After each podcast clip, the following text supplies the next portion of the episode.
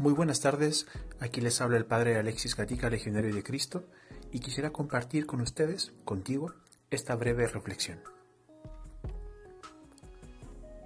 Muchas veces nos preguntamos, ¿por qué Dios guarda silencio?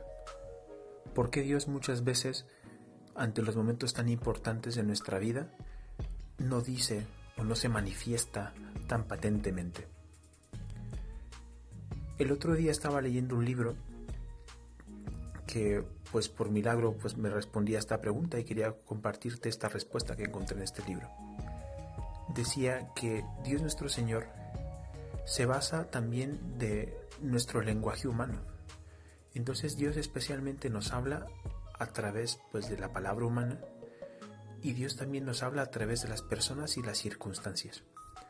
Muchas veces nosotros esperamos que Dios nos responda pues a través de una luz, de un milagro, no sé, de algo sorprendente.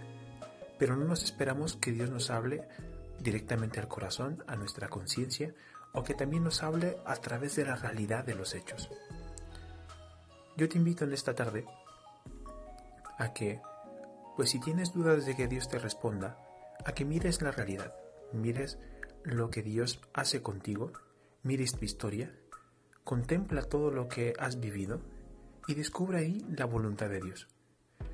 Dios también principalmente nos habla a través de la palabra de Dios, la Sagrada Escritura. ¿Y cuántas veces nosotros nos acercamos a leer su palabra? Pero no acercarnos a su palabra solamente como a quien busca un libro mágico de respuestas, un libro de recetas para encontrar pues la respuesta ad hoc a mi vida. Necesitamos mucha fe, necesitamos pues también mucha paz, mucha serenidad, silencio interior, para escuchar esa voz de Dios. Te aseguro que encontrarás una gran respuesta.